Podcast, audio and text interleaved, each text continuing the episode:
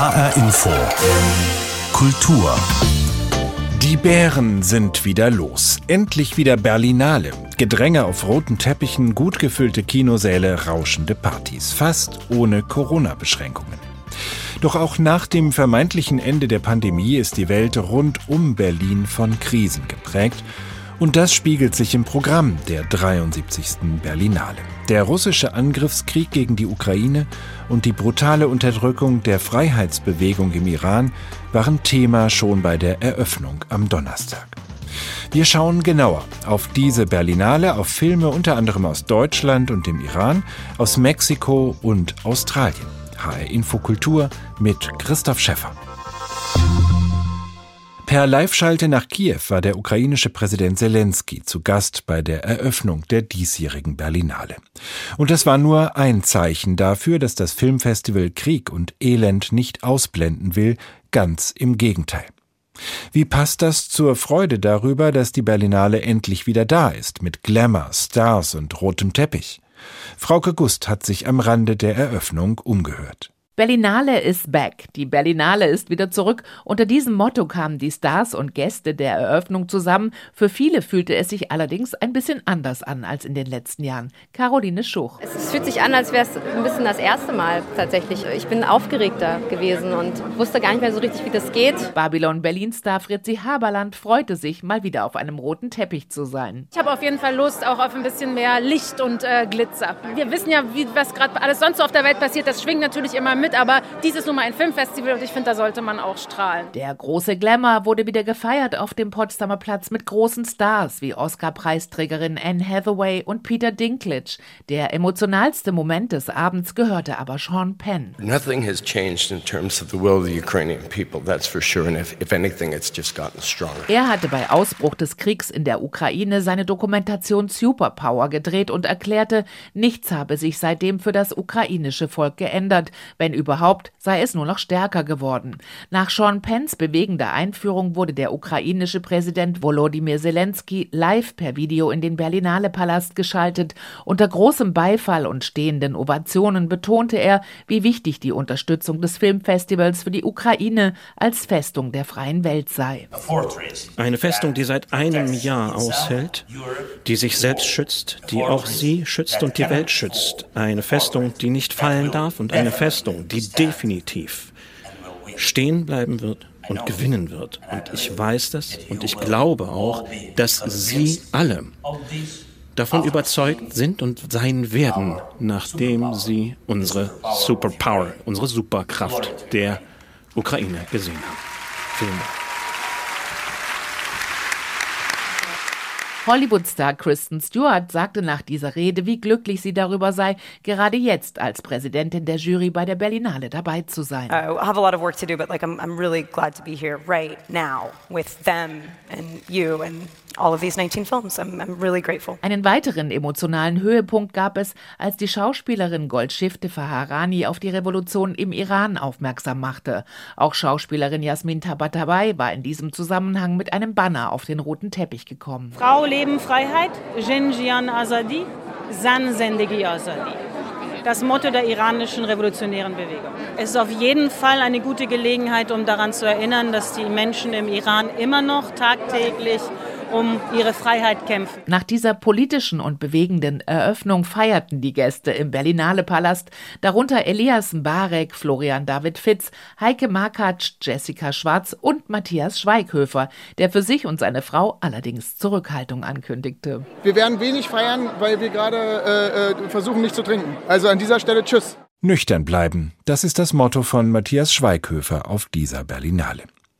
Zwischen zwei Filmen habe ich meinen Kollegen Ulrich Sonnenschein im Trubel der Berlinale erreicht, um mit ihm über seine ersten Eindrücke und über die Highlights dieses Festivals zu sprechen. Zunächst aber habe ich ihn gefragt, ob nach dem Wegfall der meisten Corona-Beschränkungen die Berlinale Stimmung schon wieder so ist wie früher. Nee, das kann man nicht sagen. Denn diese Berlinale wird nach wie vor überschattet von den vielen Corona-Fällen, die wir haben. Menschen tragen freiwillig Maske, sie halten Abstand in den Kinos. Es wird auch dafür gesorgt, dass diese Abstände möglich sind, sodass die Filme in verschiedene Säle gleichzeitig übertragen werden. Also es ist schon noch eine Berlinale Atem der Pandemie atmet. Aber natürlich hat man wieder Partys, man hat wieder Möglichkeiten, Leute zu treffen. Man geht auf Empfänge, man sitzt in Räumen zusammen. Die Gastronomie ist offen und gut besucht. Also ja, wir sind auf einem guten Weg. Was ich aber wichtiger finde bei dieser Berlinale ist ein, ein kleiner Perspektivenwechsel. Denn auf dem Plakat sieht man zum ersten Mal stilisiert Zuschauer. Und das ist tatsächlich das Problem, was das Kino im Moment hat nach der Pandemie die Zuschauer wiederzugewinnen und sie von den Streaming-Diensten zurück in die Kinos zu locken. Und ich hoffe, auch dazu wird die Berlinale ein wenig beitragen. Dieses Plakat hat ja so eine ganz abstrakte Visualisierung. Da sind dann irgendwie alte Männer mit langen Bärten und junge Frauen und es soll Diversity ausdrücken, gendermäßig, auch was äh, Hautfarbe, Herkunft und all diese Dinge angeht. Ist das etwas, was man auch bewusster versucht anzugehen, dass das eine diverse Berlinale ist? Ja, das versucht man eigentlich schon sehr lange, denn die Geschlechteridentitäten, die sehr im Fluss sind und nie eindeutig festzuschreiben, auch nicht in den althergebrachten binären Codes. Das macht die Berlinale schon sehr lange. Und es gibt immer wieder Menschen, die eben nicht in die Klischees passen, die geschminkt sind und trotzdem bei der Polizei arbeiten, die rausfinden müssen, zu welcher geschlechtlichen Identität sie gehören. Das ist ein Teil der ja, nennen wir es ruhig Meinungsfreiheit, die die Berlinale eigentlich schon immer vertreten hat. Demokratie und Meinungsfreiheit, das haben Mariette Rissenbeck und Carlo Chatrian dieses Jahr als Motto vorangestellt und haben gesagt, sie wollen die Versehrtheit der Welt und ihre grausame Schönheit darstellen. Und da passt das eigentlich ganz gut. Mhm. Wie spiegelt sich das in den Filmen, die im Wettbewerb laufen oder auch drumherum in den verschiedenen Sektionen? Ist das sozusagen ein Motto, was sich in den Themen der Filme widerspiegelt? Also im Wettbewerb weniger. Der Wettbewerb ist eher formal sehr unterschiedlich aufgestellt. Da gibt es Dokumentarfilme, da gibt es zwei Animationsfilme, da gibt es Dramen, da gibt es experimentelle Filme, so wie der, den wir heute gesehen haben, Survival of Kindness von Rolf de Heer aus Australien. Das ist ein Film, der ja, Rassismus, Verfolgung, weiße Vorherrschaft zum Thema macht, aber in dem wird kein Wort gesprochen, zumindest nicht in einer Sprache, die man verstehen kann. Es ist eine schwarze Frau, die eigentlich zum Sterben in der Wüste zurückgelassen wird, sich befreien kann und merkt, dass die Welt durch und durch verkommen ist und dass Rassismus, Vorherrschaft der Weißen nicht mehr zu beseitigen sind. Und so gibt sie auf ihren Widerstand und kehrt freiwillig in ihren Käfig zurück. Wir merken also, es gibt eine Vielfalt der Formen, aber es gibt eben nicht so eindeutig die politische Aussage. Die finden wir eher in anderen Sektionen. Mhm. Worauf freust du dich denn besonders? Gibt es Highlights, wo du sagst, das ist ein Film, der wird auf jeden Fall spannend? Also ich freue mich immer über Filme von Christian Petzold, der in diesem Jahr den Film Roter Himmel vorstellt. Das ist ein Film über Lieben wollen und nicht können, der sich selbst konfrontiert mit einem Waldbrand. Kreativität ist immer ein Thema bei ihm. Ich bin sehr gespannt. Ich habe den Film noch nicht gesehen. Er hat hier immer irgendwelche Preise gekriegt, Regiepreise, Darstellerpreise. Er hat noch nie den Goldenen Bären gewonnen und das wäre für mich wirklich äh, eine schöne Aktion, wenn die Jury um Kristen Stewart sich dazu durchringen könnte. Gibt es weitere Filme, die du schon gesehen hast, über die du uns was erzählen kannst? Ja, ich habe schon einige gesehen. Der Eröffnungsfilm She Came to Me von Rebecca Miller, das war so ein bisschen ein typischer Berlinale Eröffnungsfilm. Da will man immer auch Unterhaltung unterbringen, aber nicht zu leicht. Eine thematische Konzentration ist da auch immer gefragt. Da geht es um einen Opernkomponisten mit Schreibhemmung. Der wird passenderweise dargestellt von Peter Dinklage. Das ist der Tyrion Lannister aus Game of Thrones, der kleinwüchsige Darsteller mit dem ungeheuer ausdrucksstarken Gesicht. Der Film schwankt so ein bisschen und bleibt am Ende doch so ein bisschen ratlos zurück. Dann habe ich gesehen, der vermessene Mensch von Lars Kraume. Das ist ein toller Film, weil der sich auseinandersetzt mit unserem kolonialen Erbe, das, ich habe das zum Beispiel nie in der Schule gelernt, so ein bisschen verschütt gegangen ist oder verdrängt wurde. Und da wird dargestellt, wie die frühe Ethnologie der 20er Jahre des letzten Jahrhunderts versucht hat, aufgrund von Messungen Intelligenz festzustellen. Also der weiße Mensch hat einen größeren Kopf und ist deswegen intelligenter als ein Afrikaner, der einen kleineren Kopf hat. Und die Rassentheorie der Nazis, die sich unmittelbar daraus ableitet, wird da auf eine ganz erschreckende Weise plausibel. Mhm. Es gibt ja bei jeder Berlinale eigentlich auch immer wieder die Frage, wie steht's um den deutschen Film, wie steht's um die deutsche Filmförderung? Das ist im Wettbewerb diesmal mit relativ vielen deutschen Filmen eigentlich ein, ein starker Auftritt, zumindest von der Menge her. Wie steht's um den deutschen Film? Lässt sich da jetzt schon was ablesen? Also es ist ganz erstaunlich, dass der Wettbewerb fünf deutsche Filme verzeichnet. Das gab es noch nie, auch unter dem deutschen Dieter Koslek nicht. Und dass Carlo Chatrian sich das getraut hat in diesem Jahr, ja, man munkelt, das liegt auch ein bisschen daran, dass seine Vertragsverlängerung ansteht und dass er sich irgendwie lieb Kind machen will. Dafür hat er allerdings dann doch nicht die publikumsträchtigen Filme ausgesucht, sondern eher schwierige von Christoph Hochhäusler oder Angela Schanelek. Auch die Altmeisterin Margarete von Trotter ist dabei, die am Dienstag 80 wird, also hier ihren Geburtstag feiert. Und insofern hat man doch ein unterschiedliches Spektrum des deutschen Films in den Wettbewerb eingeladen. Und ich bin sehr gespannt, was damit passiert. Du hast am Anfang gesagt, dass die Versehrtheit der Welt ein Thema ist, was die Programmmacher, Macherinnen ganz bewusst in den Fokus dieser Berlinale stellen. Der Krieg in der Ukraine, der Kampf um die Freiheit im Iran, das waren auch schon am Eröffnungsabend Themen. Wie geht die Berlinale damit um? Was hat sie zu diesen aktuellen Krisen zu bieten? Zum einen hat sie natürlich Podien und Diskussionsveranstaltungen. Äh, es gründet sich gerade ein Verband unabhängiger belarussischer Filmemacher.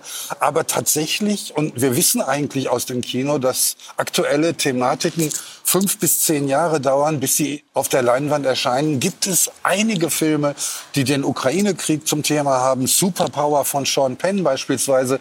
Der hat gerade zufällig in der Ukraine gedreht, als der Krieg ausbrach und hat sein Projekt sofort umgelenkt und einen Dokumentarfilm gemacht. W. Ukraine von Piotr Pavlos und Tomasz Wolski. Das ist ein Dokumentarfilm auf einer Reise durch das zerstörte Land. Ähm, wir haben einige Filme, die die Fluchtthematik zum Inhalt haben. Wir haben Filme, die sich mit dem Iran beschäftigen, allerdings natürlich nicht aus dem Iran. Da sind sämtliche Filmemacher entweder mit Arbeitsverbot belegt oder sitzen im Gefängnis. Jafar Panahi immerhin kommt als Darsteller in einem Film vor. And Towards Happy Alleys heißt er, nun auf die Straßen des Glücks. Und da sitzt er wie in seinem eigenen Film Taxi am Steuer eines Autos und fährt die Filmemacherin, die aus Indien kommt, durch seine Heimatstadt. Kurz danach wurde er dann verhaftet. Mohammed Rasulov, der ja auch mit vielen Filmen schon hier war, ist mit keinem eigenen Film dabei. Aber immerhin hat er, und das finde ich auch eine schöne Neuerung, in Retrospektive sich einen Film wünschen können. Die Retrospektive, die sonst immer kuratiert war, ist in diesem Jahr von ganz vielen Filmschaffenden ausgewählt worden, die ihren Lieblingsfilm eingereicht haben. Und das ist eine Neuerung der Berlinale, dass man guckt, welche Filme aus dem Bereich Coming of Age, Ausbildung, Menschwerdung fallen den Filmemachern ein. Und da hat Muhammad Rasulov ganz spannend Jeder für sich und Gott gegen alle diese wunderbare Kaspar Hauser Verfilmung von Werner Herzog ausgewählt. Mein Kollege Ulrich Sonnenschein war das, direkt aus dem Pressezentrum mit ersten Eindrücken von der 73. Berlinale. Die Situation im Iran, vor allem die der Frauen, macht auch die deutsche Regisseurin Steffi Niederzoll zum Thema in ihrem berührenden Dokumentarfilm Sieben Winter in Teheran. Darin dokumentiert sie die Hinrichtung der jungen Iranerin Rehaneh Jabari, die weltweit für Aufsehen sorgte. Für ihren Film konnte Steffi Niederzoll Videoaufnahmen der Familie verwenden und ausführliche Gespräche mit der Mutter führen.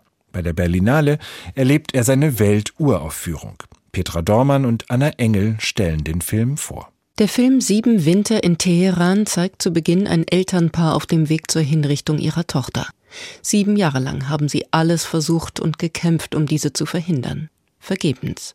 Am 25. Oktober 2014 wird Rehane Jabari erhängt. Bis zuletzt hoffte die Familie, allen voran die Mutter Shole Pakravan, dass ihre Tochter doch noch begnadigt wird.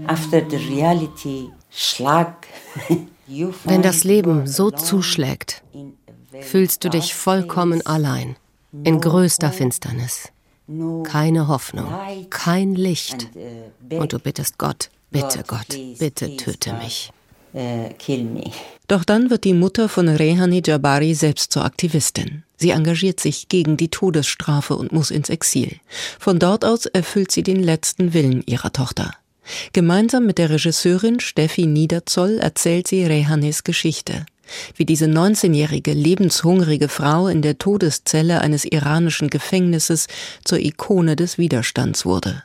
Gegen die Todesstrafe, für die Rechte der Frauen. Sie hat nur 19 Jahre mit mir gelebt. Sie war so glücklich. Ein verantwortungsvoller Mensch.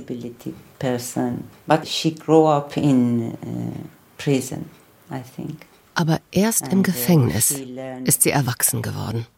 Sie hat so vieles vom Leben gelernt, nicht von ihrer Mutter. Der Film Sieben Winter in Teheran zeigt auch private Videos, in denen wir eine moderne, fröhliche Familie aus Teheran kennenlernen. Der Vater hat ein kleines Geschäft. Ihre älteste Tochter wird 1987 geboren. Sie studiert Informatik und jobbt als Inneneinrichterin. Ein Schönheitschirurg beauftragt sie, seine künftige Praxis zu gestalten. Genau dort wird der Mann zudringlich. In Notwehr greift Rehane zu einem Messer. Ich habe meine Hand erhoben und mit all meiner Kraft, meinem Körper, meiner Seele, meinen Träumen und Wünschen zugestochen. Noch in der gleichen Nacht wird Rehane verhaftet. Es beginnt ein Albtraum, aus dem es kein Entrinnen gibt, wie Regisseurin Steffi Niederzoll erzählt.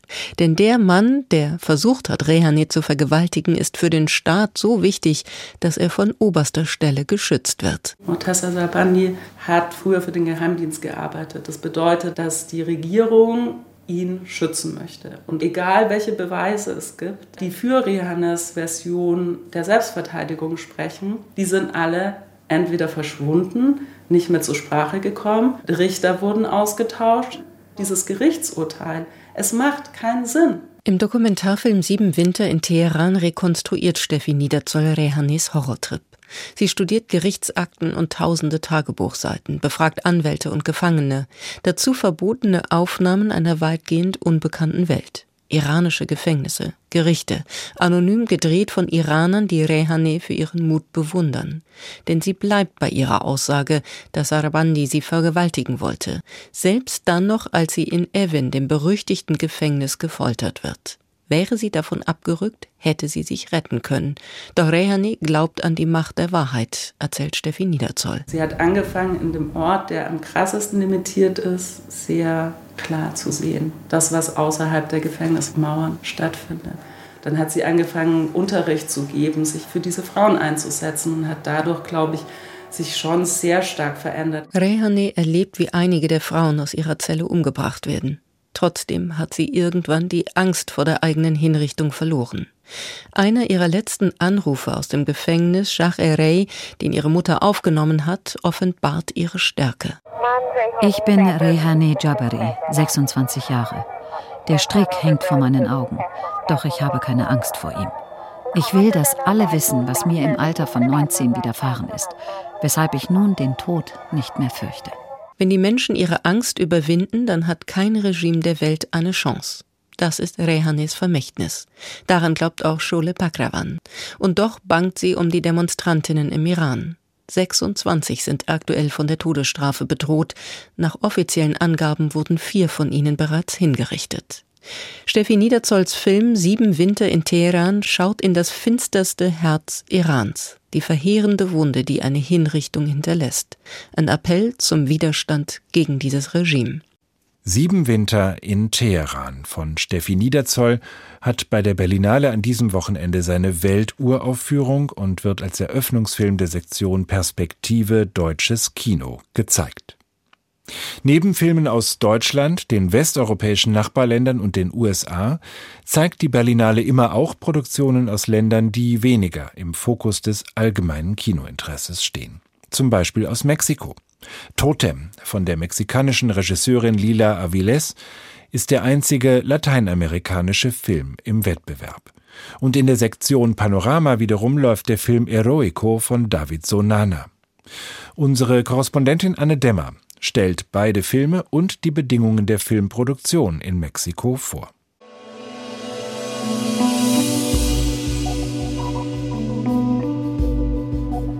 Totem ist der einzige lateinamerikanische Film im Wettbewerb. Nach ihrem preisgekrönten Debüt La Camarista über ein Zimmermädchen, das Innenleben eines Hotels und die soziale Ungerechtigkeit in Mexiko konzentriert sich die mexikanische Regisseurin Lila Aviles nun auf die Familie.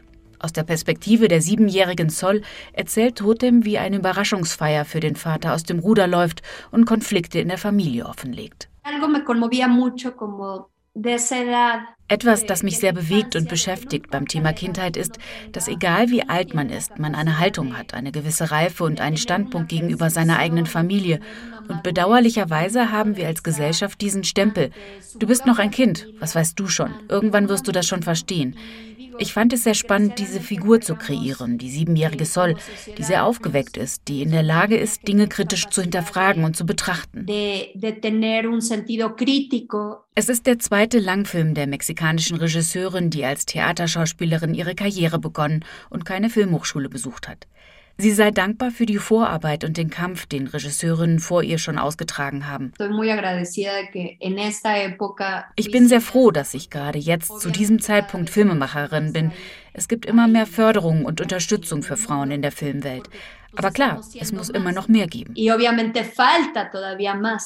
Auch wenn Mexiko zu den führenden Produktionsstandorten der Region zählt, mit einem vergleichsweise guten Fördersystem, wurde zuletzt die Vergabe des mexikanischen Filmpreises Ariel für das laufende Jahr gestrichen, mit dem auch Lila Aviles in der Kategorie Bestes Erstlingswerk ausgezeichnet wurde, genau wie ihr Kollege David Sunana.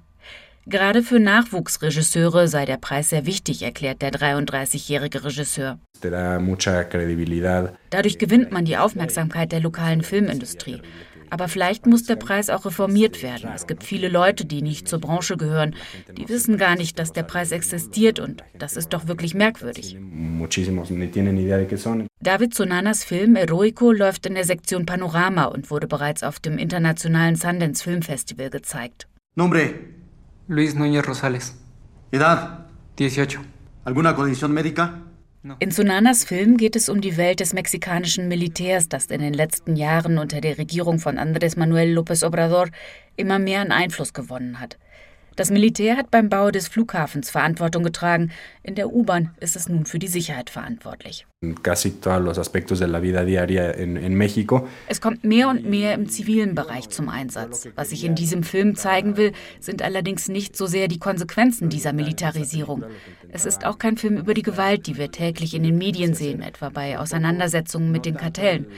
Ich wollte vielmehr versuchen zu verstehen, wer geht zum Militär? Wer sind diese jungen Menschen, die mit 18 rekrutiert werden? Woher kommen sie? Was sind ihre Gründe? Sunana beleuchtet vor allem die Beziehung zwischen männlicher Identität und institutionalisierter Gewalt, die Ausbildung beim Militär und die sozialen Kontexte, aus denen diese jungen Männer kommen.